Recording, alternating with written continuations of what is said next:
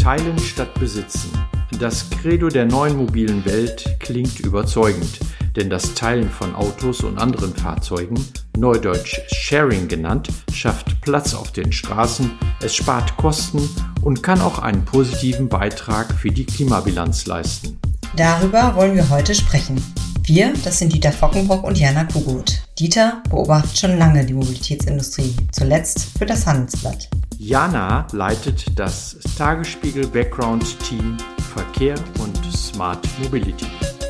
Doch so einfach ist das nicht. Carsharing gibt es hierzulande seit mindestens 30 Jahren. So richtig in Schwung kommt das Geschäft trotzdem nicht. Warum das so ist und wie sich das ändern ließe, das erklärt uns heute Oliver Mackbrand. Er ist Geschäftsführer von Miles Mobility. Oliver sagt, ich wünsche mir mehr politischen Mut und Offenheit. Fastlane, der Mobilitätspodcast von Tagesspiegel Background. Gespräche mit Pionieren, Visionären und Entscheiderinnen über das mobile Leben von morgen. Mit Carsharing ohne feste Mietstationen lässt sich kein Geld verdienen, heißt es. Selbst große Automobilkonzerne wie Daimler und BMW haben ihre Hoffnung auf Gewinn mit ihrem Dienst ShareNow vorerst begraben. Ausgerechnet das Startup Miles schaffte es nur sechs Jahre nach Gründung in die schwarzen Zahlen. Zumindest bevor die Pandemie das öffentliche Leben zum Stillstand brachte und die Ukraine-Krise neue Ängste und Unsicherheiten darauf beschwor. Zurzeit sind Carsharing-Autos vor allem in großen Städten zu haben. In Berlin soll das Angebot sogar schon wieder eingedämmt werden vom Senat. Auf dem Land und in den Vororten Orten sucht man geteilte Autos dagegen vergeblich. Die Frage lautet also, wird das Carsharing ohne feste Mietstation jemals einen Beitrag zur Mobilitätswende leisten? Ja, und das fragen wir Oliver Markprang. Seit 2019 ist der Chef von Miles. Zuvor hat er für Volkswagen den Sharing-Dienst Moja mit aufgebaut und dort gearbeitet und hat eine eigene Sharing-App entwickelt. Herzlich willkommen bei Fastlane, Oliver. Ja, danke, dass ich dabei sein kann. Ja, Oliver, vom Chef einer Sharing-Firma würde ich jetzt erwarten, dass er selbst kein eigenes Auto besitzt. Hast du eins? So ist es. Ich habe kein Auto. Ähm, kannst du denn alle deine Lebenssituationen, die du hast mit äh, Sharing-Fahrzeugen, in welcher Form auch immer, äh, bewältigen? Schaffst du das? Ähm, ja, äh, also mit dem ÖPNV natürlich, dem, dem Eckpfeiler des Sharings, ja, ähm, mit, mit inkludiert schaffe ich das auf jeden Fall. Ähm, ich habe ein persönliches Mobilitätsmix, wie die meisten Menschen auch. Und bei mir ist es relativ äh, viel zu Fuß gehen und ähm, ich, ich, meide das Fahrrad irgendwie, ist nicht so meins. Und ähm, ansonsten mit ÖPNV und Sharing-Autos und Scooter komme ich dann zurecht. Ja, daraus, daraus, daraus schließe ich jetzt aber, du wohnst in einer größeren Stadt und bist einer der glücklichen Menschen, die in der Lage sind, auf viele Angebote zurückgreifen zu können, also eben Busse, Bahnen, Sharing-Angebote. Aber was machen denn die Millionen Menschen, die auf dem Land wohnen oder in den kleinen Städten?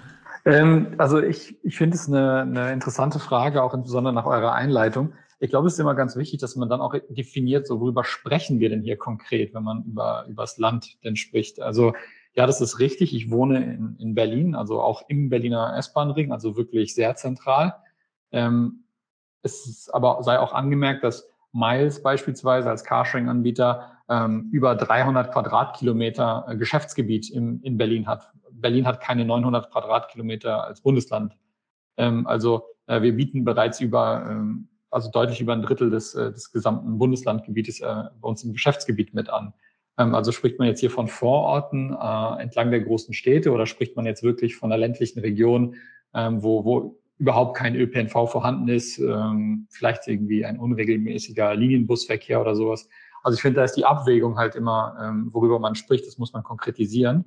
Ähm, es ist in der Tat so, dass, dass das Angebot, was wir und auch viele andere Sharing-Anbieter entwickeln, ähm, irgendwo Alternativen haben müssen. Das heißt, dass die Leute auch entweder ähm, ÖPNV oder andere Sharing-Angebote haben müssen, damit sie das komplementieren können und somit auf das eigene Auto verzichten. Aber ich denke, wenn man jetzt wirklich von einem Land, von einer ländlichen Region spricht, wo man vielleicht irgendwie ein Dutzend oder zwei Dutzend ähm, Häuser ähm, auf dem Dorf hat, ähm, da wird es sehr lange dauern, bis Sharing-Angebote dahin kommen. Aber das ist auch nicht so schlimm, denn da gibt es auch kein Platzproblem. Da gibt es auch kein, keine, kein Platzproblem oder keine, kein Parkdruck, ähm, keine, keine äh, Kostentreiber in diesem Umfang. Also da entfällt ja auch eine, eine, eine Last dafür. Also ja, wo würdest, wo würdest du denn die Grenze ziehen? Äh, bis wohin würden sich denn Sharing-Angebote wahrscheinlich noch rechnen? Ihr seid ja inzwischen auch in Potsdam. Das ist eine nicht ganz so große Stadt. Ne? Potsdamer meinen natürlich auch, dass es eine große Stadt ist. Das ist auch in Ordnung. Aber die ist schon etwas kleiner als Berlin, Hamburg oder München, diese Stadt. Aber bis, bis zu welcher Größenordnung könnte man denn wohl so Sharing-Angebote runterbrechen? Also um, um es klarzustellen, also Potsdam ne, mit 180.000 Einwohnern ist ja, ist ja schon ein, ein großer äh, Einwohner, also Einwohnerzahlverfall von Berlin aus. Und wir sind ja bewusst nach Potsdam, um genau diesem, ähm, diesem Klischee oder diesem Fortgedankengang entgegenzuwirken äh, und es auch mal in einer kleinen Stadt oder kleiner Rennstadt zu beweisen. Ähm, wir sind felsenfest davon überzeugt, dass Sharing-Angebote in jeder Stadt funktionieren, wo ÖPNV ähm, auch vorhanden ist in einem adäquaten Umfang. Jetzt ist die nächste Frage, was ist ein adäquater Umfang?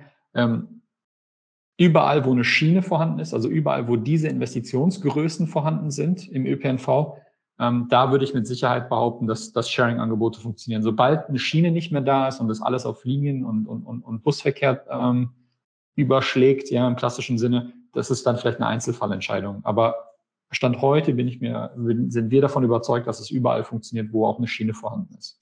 Ja, viele Menschen kaufen sich trotzdem spätestens dann ein eigenes Auto, wenn sie eine Familie gründen, weil mit Kindern ist geteilte Mobilität meistens keine Alternative. Zu umständlich, sich erst den passenden Wagen zu organisieren und dann beispielsweise einzukaufen. Wie lässt sich denn Carsharing auch für Familien attraktiv machen?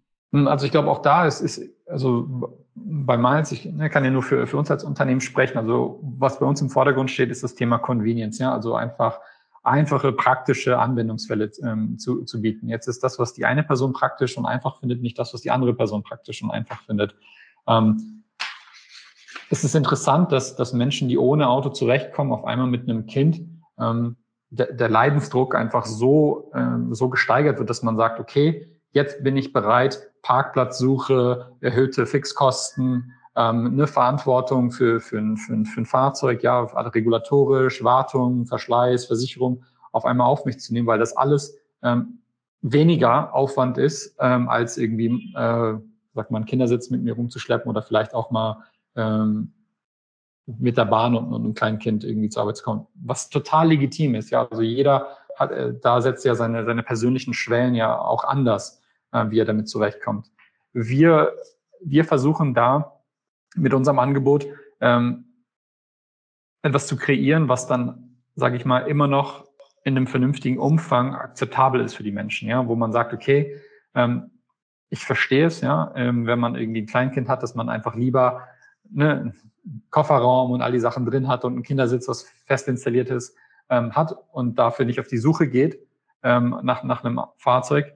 Ähm, aber es hat ja die Jahre davor geklappt und es klappt auch ähm, die Jahre danach. Ja? Und wir versuchen immer, unser Angebot immer so zu erweitern, dass es wirklich in jeder Lebenslage ähm, passendes Auto einfach auch, auch gäbe.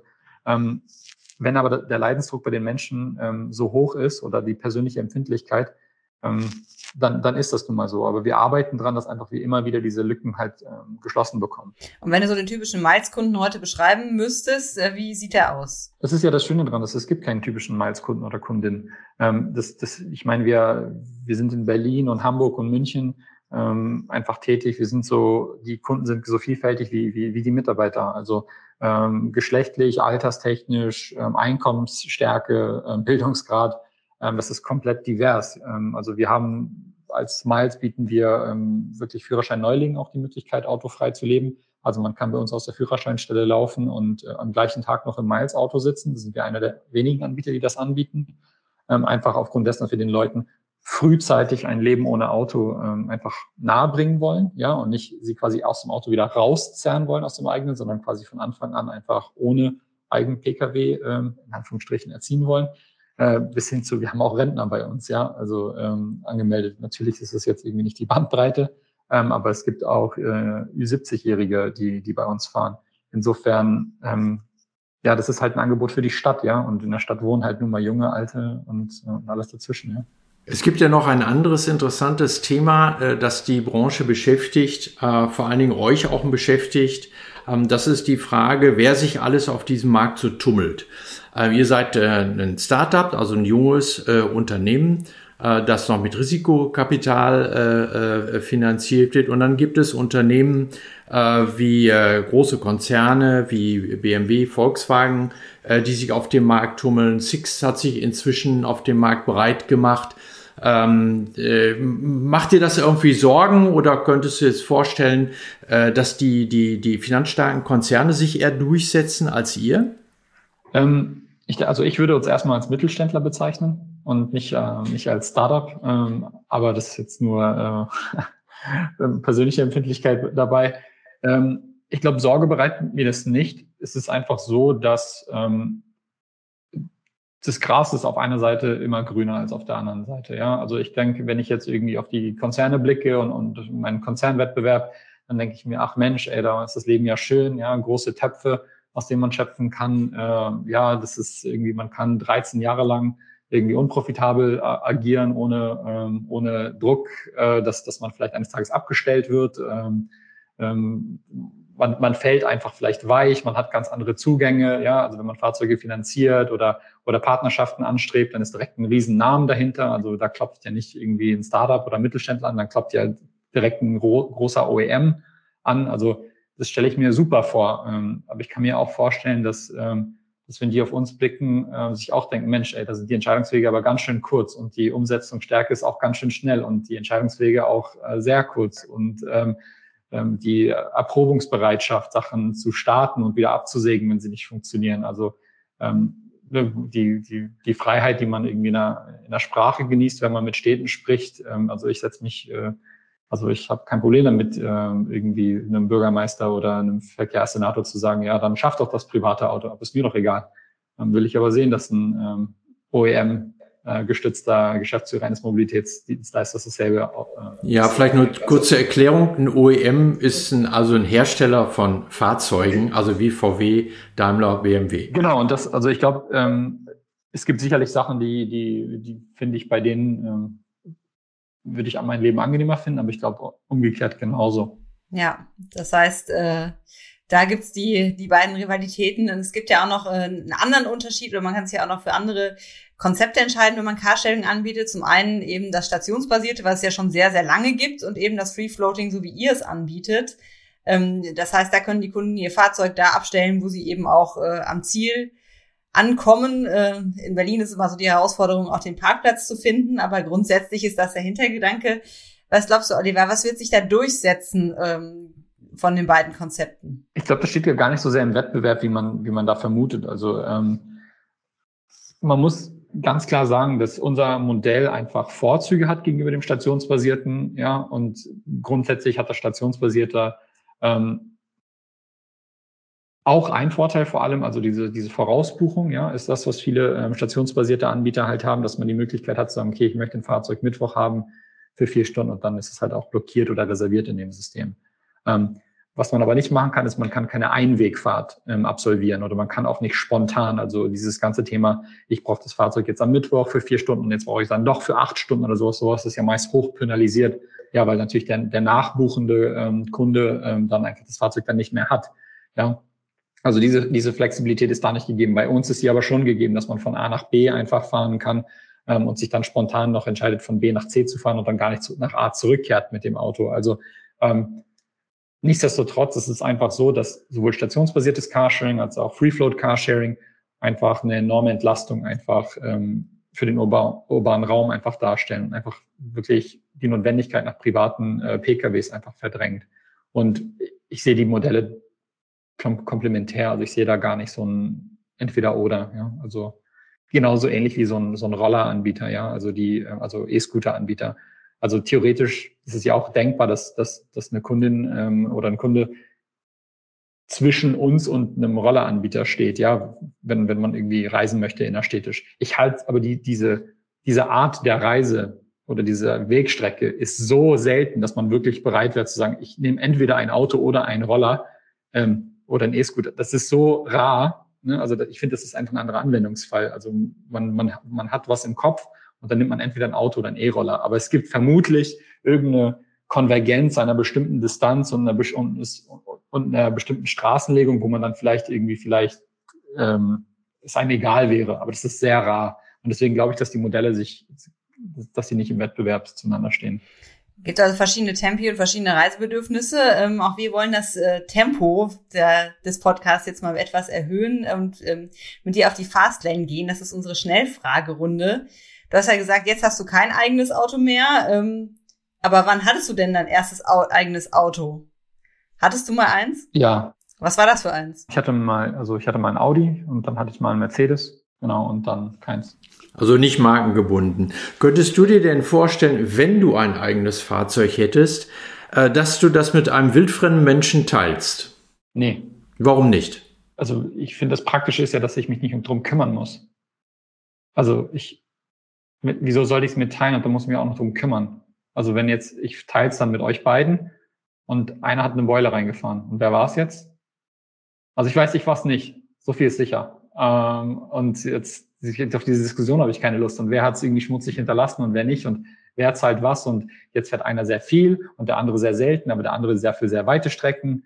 Ähm, wer zahlt was davon? Also ich finde das total, also das ist, da ist Ärger vorprogrammiert, ja, wenn es nicht ganz klare ähm, Regeln dafür gibt. Und dann gibt's uns, ja. Also würde ich nicht machen. Ähm, jetzt haben wir vier Aussagen und äh, hätten gern von dir gewusst, welche Aussage du am ehesten zustimmen kannst. Die erste, Sharing ist nur was für pragmatische Menschen. Oder B, Autobesitz ist gut für den sozialen Status. C, protzige SUVs und aufgebrezelte Sportwagen braucht kein Mensch. Oder D, gut fürs Klima ist nur der öffentliche Verkehr mit Bussen und Bahnen. Hm, ich muss mich für eine Aussage entscheiden. Ja. Sorry, könnt ihr noch mal die erste machen? Sharing ist nur was für pragmatische Menschen. Zwei ist. Autobesitz ist gut für den sozialen Status. Drei. Protzige SUVs und aufgebrezelte Sportwagen braucht kein Mensch. Oder vier, gut fürs Klima ist nur der ÖPNV. Eine Aussage muss, muss sein. Ich, sind natürlich alles sehr überspitzte Aussagen. Ähm, aber die am wenigsten überspitzte Aussage finde ich vermutlich ähm, eins und ähm, SUV und ähm, Sportwagen. Das sind, finde ich, die, wo ich mich am ehesten anlehnen kann. Okay. Also Sharing ist nur was für pragmatische Menschen und protzige SUVs und aufgebrezelte Sportwagen braucht kein Mensch.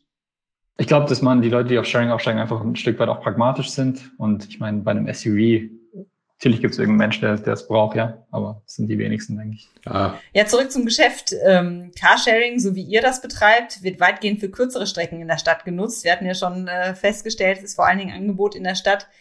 Und damit ersetzt es aber auch Fahrten mit Bus, Bahn oder Fahrdiensten. Einen Beitrag zur Verkehrswende leistet Carsharing damit dann nicht.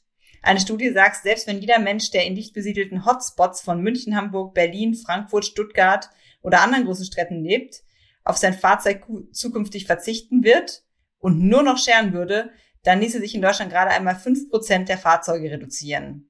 Das sind also 2,5 Millionen Autos. Bleibt Sharing ein Nischengeschäft? Es waren jetzt sehr viele Aussagen. Ähm, ich weiß gar nicht, worauf ich eingehen soll. Also es fing an mit kurze Strecken in der Stadt verwendet. Ähm, was ist denn eine kurze Strecke? Sagen wir mal, die, die über die Tretroller hinausgehen, also über die zwei, drei Kilometer. Genau, also ich meine, die durchschnittliche Wegstrecke innerstädtisch ist irgendwie äh, vom äh, Bundesverkehrsministerium gibt es ja diese BMI-Studie ähm, und da ist, glaube ich, eine durchschnittliche Wegstrecke innerstädtisch bei sieben Kilometer.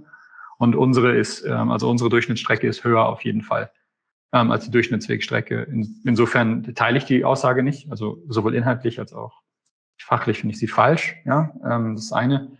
Das, das andere ähm, bezogen auf, auf den Ersatz. Ähm, also ich kenne keine Studie, die, die besagt, dass Carsharing ähm, keinen positiven Effekt hat. Ja, jetzt ist man irgendwie in Deutschland. Ich bin, ich bin gebürtiger Kanadier, aber jetzt bin ich von Deutschen umgeben.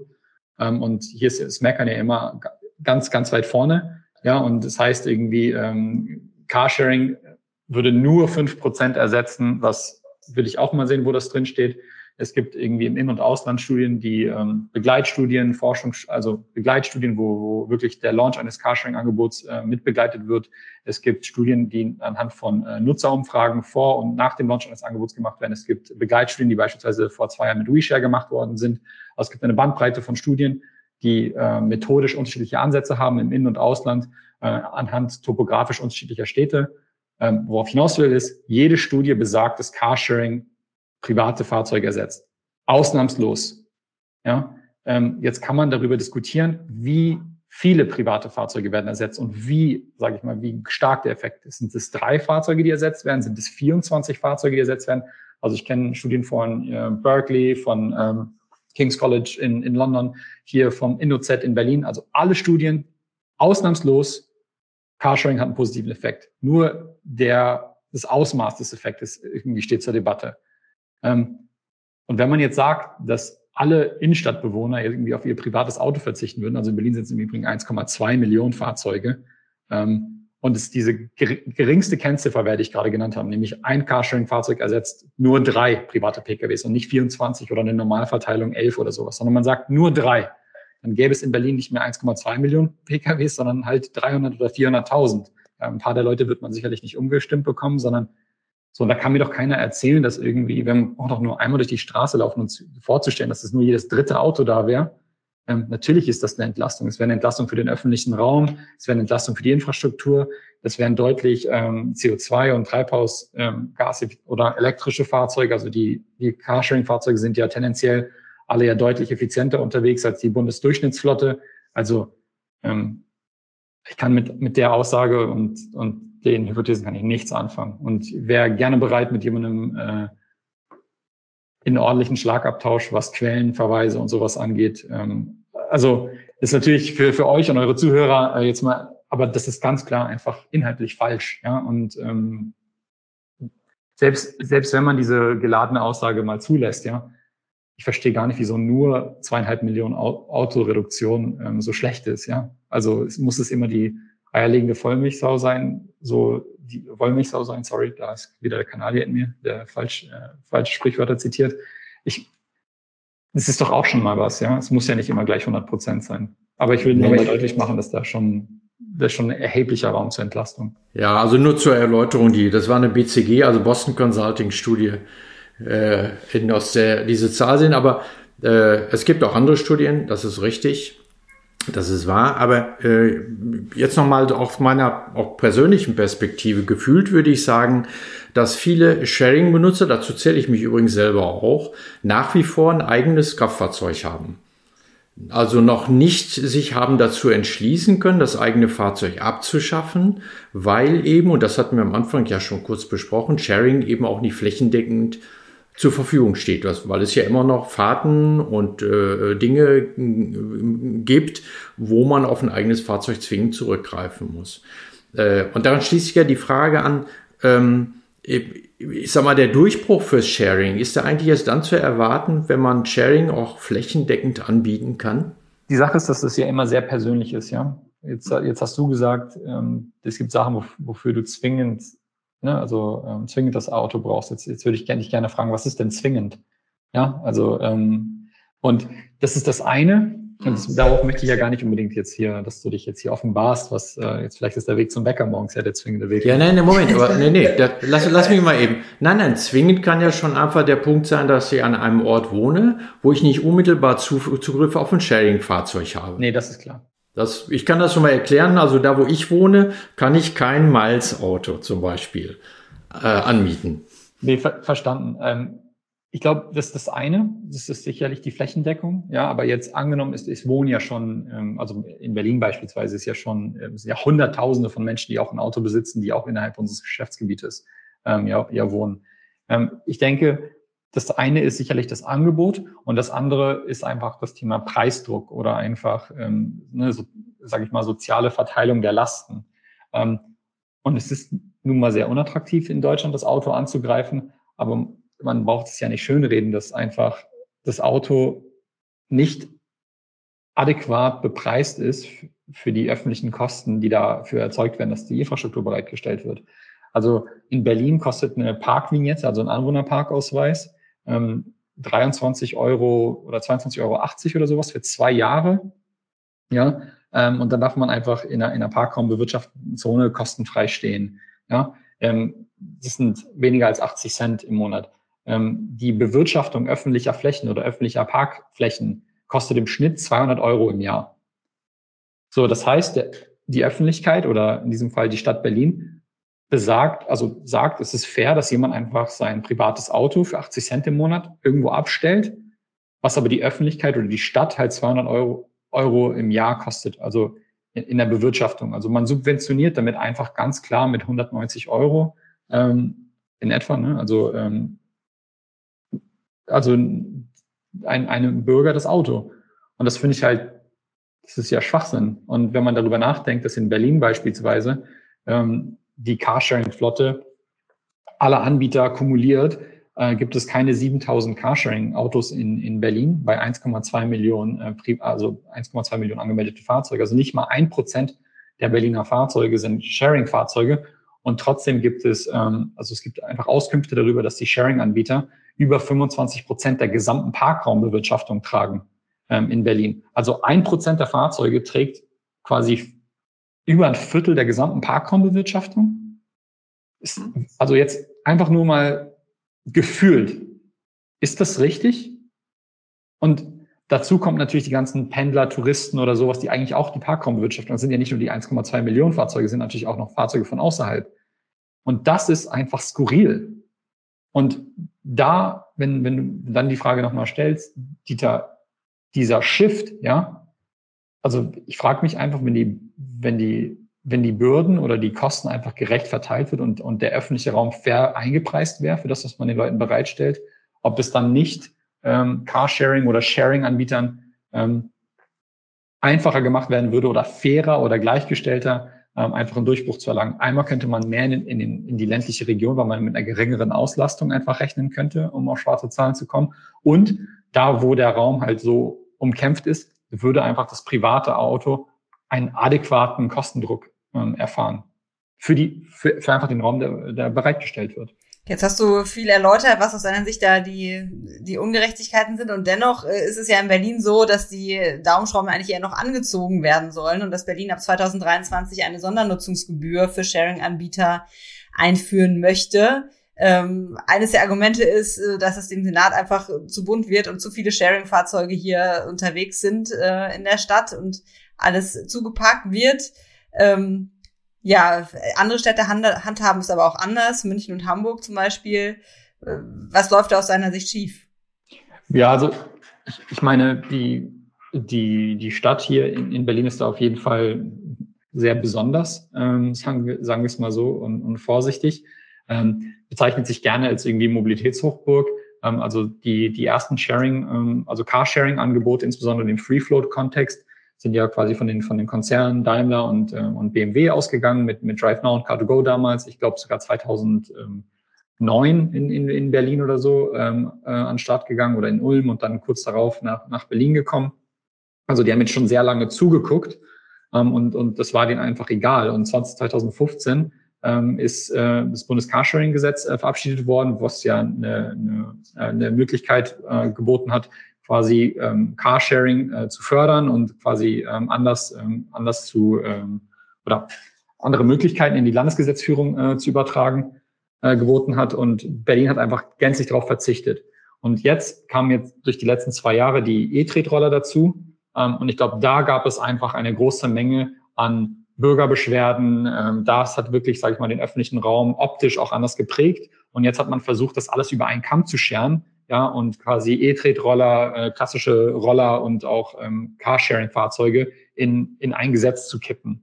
Ja, ähm, und das ist aus meiner Sicht das, was hier jetzt einfach ähm, schief läuft. Also die E-Tretroller, ganz klar, alles, was ich gerade ähm, hier lamentiert habe mit dem, mit dem, äh, mit dem Parkraumbewirtschaftung, also die, die zahlen natürlich für die Nutzung des öffentlichen Raums keine Gebühr.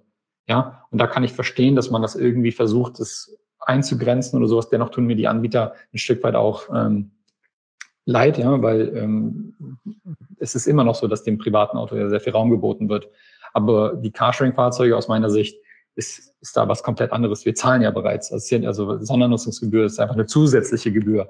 Ja, also wenn man dann gleichzeitig von uns fordert, noch, noch mehr in den öffentlichen Raum zu gehen, wobei wir jetzt schon eine, eine enorme Mehrbelastung erfahren im Vergleich zu einem privaten Auto, ist einfach, ich glaube, da, das wird nicht rund, ja. Also die, die, die Zielsetzung, die die Stadt da verfolgt, ähm, ja, es, es, es leuchtet mir nicht ein, wie man ein Modell fördern möchte und dann quasi mit Kosten, ähm, mit Kosten ähm, drauf zu kommen. Also die Sondernutzungsgebühr wird die Parkraumbewirtschaftung nicht, ähm, nicht ersetzen, ne? die kommt ja zusätzlich. Mhm. Also die Stadt will einfach noch mehr Geld haben. Ja, damit äh, biegen wir aber trotzdem schon in die Schlusskurve an ein. Ähm, Klimaaktivisten in Berlin erregen derzeit landesweites Aufsehen mit ihren Autobahnblockaden, um nochmal das Thema Nachhaltigkeit und Klima auch äh, hier äh, anzuspielen. Andere wollen das Auto komplett aus den Innenstädten verbannen. Sind das denn Ideen, die du unterstützen kannst? Also ich glaube, es geht um es geht um, um, um eine, eine, eine Verschärfung, ja, also Grund, also der, der, dem, was du gerade sagst. Also ich glaube, in, in, in Teilen kann ich das auf jeden Fall unterstützen. Also auch wir bei Mainz beispielsweise haben eine extrem ähm, effiziente Flotte. Ja, das sind ja schon sehr ähm, verbrauchsarme Fahrzeuge, ähm, die da sind. Wir haben eine Elektrifizierungsquote, die wir Jahr für Jahr irgendwie versuchen zu erhöhen. Also das ist natürlich auch mit immensen operativen Kostendruck ähm, verbunden, wenn die Ladeinfrastruktur nicht gegeben ist. Aber man, man tut da, was man, was man kann. Und auch da haben wir uns Ziele gesetzt, die wir, äh, die wir verfolgen. Ähm, also das unterschreibe ich sofort. Ähm, das Thema Fahrzeuge aus der Innenstadt verbannen. Also es ist nun mal so, dass wir in einer sozialen Marktwirtschaft irgendwie leben und ähm, wir haben uns als, als Gemeinde irgendwie in den Städten und äh, im Land einigen wir uns auf ähm, förderliches, würdiges Verhalten und, und, und Verhalten, was man halt irgendwie abstraft. Ja, also man schaut irgendwie, wie Tabak irgendwie ähm, besteuert ist, ne, dann sagt man, das, die Leute sollen nicht rauchen, das ist deswegen halt stark penalisiert. Ähm, das ist doch hier beim Thema Fleischessen doch beispielsweise nicht anders. Also das ist doch auch ähm, nachgewiesen, wie klimaschädlich letztendlich ähm, diese ähm, ähm, äh, die, die Tierhaltung letztendlich auch, auch in, diesem, in diesem Ausmaß ist. Und trotzdem wird ja weiterhin der Verkauf von, von, von Fleischprodukten ja, ja zugelassen. Jetzt zu sagen, man verbannt das Auto gänzlich, also ich weiß nicht. Auch da gibt's ja immer unterschiedliche Konzepte, auch wenn man von autofreien Innenstädten äh, spricht, da gibt's ja dann auch die, die Konzepte, wo man sagt, okay, Carsharing-Autos und Lieferfahrzeuge und so sind alle noch zugelassen und äh, andere eben nicht. Das müsste man halt vielleicht mal definieren, nur ich, ich, ich bin da immer vorsichtig, ja. Also irgendwie am Ende schreit das halt jemand, der ähm, zwar Fahrrad fährt, aber selber Raucher ist und, ähm, und viel Fleisch isst, ja. Ähm, und der, der liegt halt irgendwie der, der unserer Gemeinde oder dem, dem Staat halt irgendwo anders halt, ähm, also nimmt er einen, äh, einen überproportionalen Anteil halt an, ja. Und äh, das ist halt, ja, also vielleicht ist halt ein, äh, ein Carsharing-Nutzer an der anderen Stelle halt sehr ernährungs- äh, und, und gesundheitsbewusst und äh, wird der Krankenkasse nicht auf dem äh, irgendwann im hohen Alter äh, drauf und ähm, ist, ist sonst halt rundum ein, ein sozial äh, eher äh, zurückgebender Mensch. Also es ist schwierig. Also ich halte solche absoluten Aussagen für für gefährlicher in, in, in jedem Kontext. Ja, du plädierst also eher für eine besondere, besonnenere Sicht auf solche radikalen Forderungen, ne? entweder ja, oder. Ähm, äh, Oliver, die, die neue Bundesregierung hat ja im Moment, muss sagen, auch leider andere Probleme noch am Hals und zu lösen, als nur die Verkehrswende einzuleiten. Äh, aber eines dieser Probleme ist jetzt im Zusammenhang äh, mit, mit, äh, mit dem Krieg in der Ukraine aufgepoppt. Das sind nämlich die, naja, man muss schon sagen, explodierenden Spritpreise. Und das ist ja etwas, was auch eure Branche unmittelbar trifft. Ähm, wird Carsharing jetzt eigentlich teurer? Wird Miles jetzt auch teurer werden? Also wir versuchen, ähm, da diesen Preispunkt ähm, zu halten. Ähm, ich meine, die letzten drei Jahre waren jetzt irgendwie sehr krisengeprägt, ja. Ähm, Corona kam ja dann zuerst. Ähm, auch da war, war die Überlegung, zu Corona-Zeiten den Dienst gänzlich einzustellen. Wir haben uns dagegen entschieden, auch wenn es wirtschaftlich wahrscheinlich sinnvoller gewesen wäre in dieser Zeit, weil man sich natürlich in dem Moment gesagt hat, die Leute, die uns nutzen, die bereits auf das eigene Auto verzichtet ha haben, wenn man die jetzt im Stich lässt, ne, dann hat man ja dann bewiesen, so, okay, man braucht auf jeden Fall das eigene Auto, weil wenn es hart, wenn es hart drauf ankommt, äh, ist, ist, sind die Sharing-Anbieter nicht mehr da. Das heißt, wir haben die Corona-Zeit unseren Dienst aufrechterhalten. Und jetzt geht, glaube ich, so der nächste, ist vielleicht irgendwie die nächste Chance, in Anführungsstrichen, ja. Ähm, wenn man jetzt mit einem privaten Auto an der Tanksäule steht und sich denkt, so, oha, bei 2,30 Euro tanken, es tut echt schon weh, ähm, vielleicht ist es ein Moment, wo, wo die eigenen Autobesitzer auch einfach mal wachgerüttelt werden, was, was es sie eigentlich kostet, ja. Also es gibt ja zahlreiche Studien vom ADAC bis zu zahlreichen Hochschulen, die ja sagen, dass, dass Autofahrer ähm, die, die Kosten die, oder die Vollkostenrechnung des eigenen PKWs halt immer unterschätzen. Und das ist vielleicht auch ein Moment, wo man, ähm, wo wieder Besonnenheit einfach aufkommt. Ja, also wir würden das natürlich begrüßen, wenn, wenn die eine oder andere Person einfach beim eigenen Auto jetzt eine Rechnung macht und sagt, oh, Finanzierung, Versicherung, Sprit und so, alles, das, das ist so viel, da steigt lieber aufs Sharing um. Das ist natürlich die Chance. Die andere Sache ist natürlich, dass uns jetzt die Kosten ähm, explodieren. Ähm, wir beobachten das ganz genau. Also wir, ähm, wir sehen oder haben jetzt in den letzten zwei Monaten äh, nicht die Notwendigkeit gesehen, die Preise zu, ähm, zu steigern. Ähm, alles natürlich unter dem Backmantel, dass es eine Momentaufnahme ist. Also auch, dass diese Spritpreise äh, eine Momentaufnahme sind. Ähm, zweifelsfrei ist es so, wenn, wenn, die, wenn die Preise weiter ansteigen würden, ähm, dass es irgendwann nicht anders geht, ja. Ja, aber ihr werdet nicht beim Finanzminister Lindner die Hand aufhalten, wie das einige andere Branchen ja inzwischen schon machen. Vielleicht bin ich auch einfach so abgestumpft durch meine Interaktion mit, mit, mit der Stadt Berlin, dass ich einfach keine Hoffnung habe, ja. Also der Weg zur, das ist vielleicht auch der Unterschied zwischen einem Startup äh, und einem Konzern, ja. Also man muss einfach die Lösung selber finden, bevor man da. das heißt aber, ähm, die eure Kundinnen und Kunden können erstmal zunächst mit stabilen Preisen rechnen und ihr liefert, äh, wollt damit noch, noch ein Argument liefern, um aufs Carsharing umzusteigen. Genau, genau. Gut. Ja, dann äh, machen wir hier einen Schlussstrich und bedanken uns ganz herzlich, dass du dir die Zeit genommen hast für uns und äh, sagen Tschüss. Dankeschön. Vielen Dank euch. Tschüss. Das war Fastlane, der Mobilitätspodcast von Tagesspiegel Background. Sie wollen mehr wissen über Verkehr und Smart Mobility?